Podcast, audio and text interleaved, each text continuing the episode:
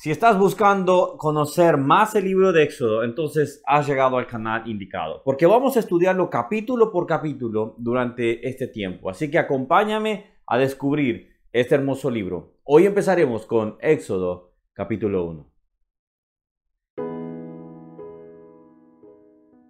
Hola, ¿cómo estás? Que Dios te bendiga. Si sos nuevo en este canal, te comento que estamos estudiando la Biblia capítulo por capítulo. Vamos escudriñando la palabra, vamos sacando el desarrollo, vamos viendo lo que es el dato interesante, vamos conociendo también, por ejemplo, lo que es una reflexión. Al final, acompáñame para conocer lo que Dios tiene para ti en este, en este capítulo. Así que bueno, acompáñame a poder descubrirlo. Vamos a empezar primero los personajes principales. Acá eh, vamos viendo que es Faraón, por ejemplo, un nuevo Faraón aparece.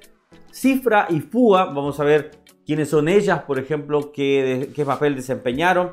Y bueno, acá en este caso se puede decir que el desarrollo de este capítulo, eh, o mejor dicho, eh, de Éxodo, es como una continuación de Génesis realmente. Está continuando, está dando esa línea que va teniendo. Es como un gran, eh, una gran historia que nuestro Señor está contándonos en cada momento. Así que bueno, el dato interesante que encontré o que quiero desarrollar en este momento es algunos nombres que a Éxodo se le dio, al libro de Éxodo. Mira lo siguiente, por ejemplo, en el caso de lo que es el segundo libro de la Biblia, fue llamado primeramente el libro de la salida de Egipto, pero en, una época muy temprana se le llamó en hebreo Shemot, por la frase, por la frase inicial Be'eled, Shemot.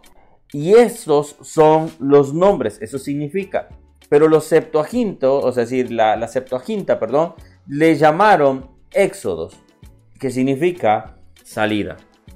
Así que vemos que Éxodo, antes de llamarse Éxodo, tuvo otros nombres, que es estos nombres que están en, creo que es hebreo, por ejemplo. Ahora, el punto es que Éxodo significa salida. Este es el primer dato interesante que vamos a tener. Así que vemos que Éxodo significa salida y esto nos va a dar una ruta, una, nos traza una línea por donde nosotros vamos a caminar. Pero bueno, vamos a pasar a la reflexión del día de hoy, que vemos en el versículo del 15 al 16 de este capítulo primero de Éxodo que dice, y habló, y habló el rey de Egipto a las parteras de las hebreas, una de las cuales se llamaba Cifra y la otra Fua, y les dijo, cuando asistan a las hebreas en sus partos y vean el sexo, si es hijo, mátenlo, y si es hija, entonces que viva. Cifra y Fua son dos nombres semíticos de algún tipo de, eh, de algún tipo arcaicos, dice acá, la cual tienen un significado como belleza y esplendor. Estas dos mujeres se enfrentaron a Faraón. Estas dos mujeres desafiaron la indicación de Faraón. Desafiar la indicación de Faraón solo persistía en la muerte de ellas. Desobedecer ese mandato las estaba condenando directamente. Pero ellas decidieron tener temor de Dios.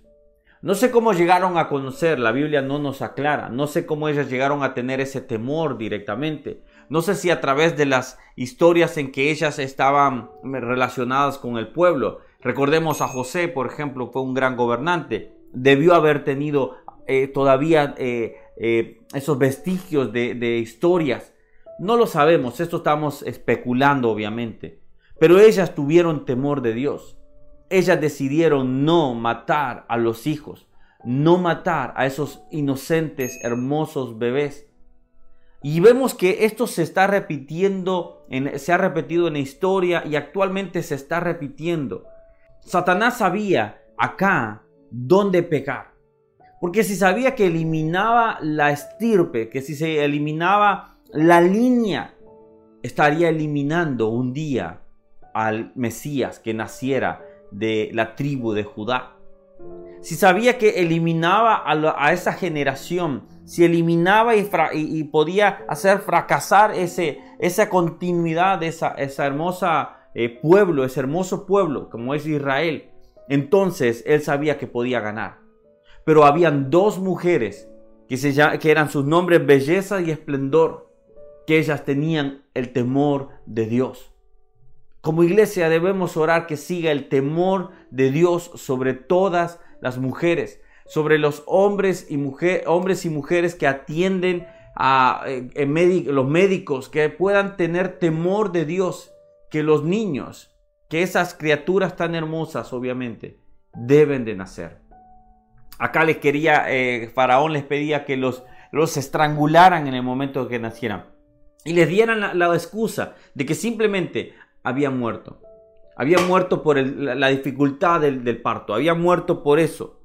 Ahora, cuando nosotros vemos esto, debemos pararnos y decir, Señor, esto que no se vuelva a repetir.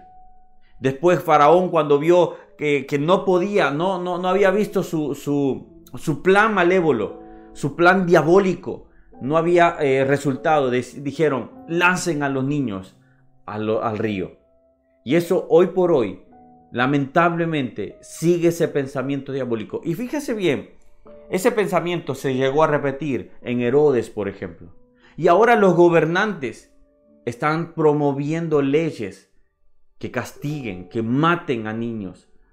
Mas la iglesia debemos de pararnos como una cifra y una fúa, de pararnos y desobedecer hasta si es ese posible esos mandatos. No estoy diciendo que no vamos a ir, vamos a ir contra la ley, pero sí poder tener mejor el temor de Dios, que es el Dios de las leyes, y poder decir, yo prefiero defender la vida que no que dañarla. Es defender el derecho de aquel que está por nacer.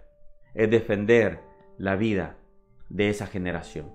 Estamos llamados a poder también ser como esas mujeres, fuertes y valientes, y desafiar toda una sociedad, aun cuando se vengan todos contra nosotros, pero estar firmes. Prefiero agradar a Dios que obedecer al hombre.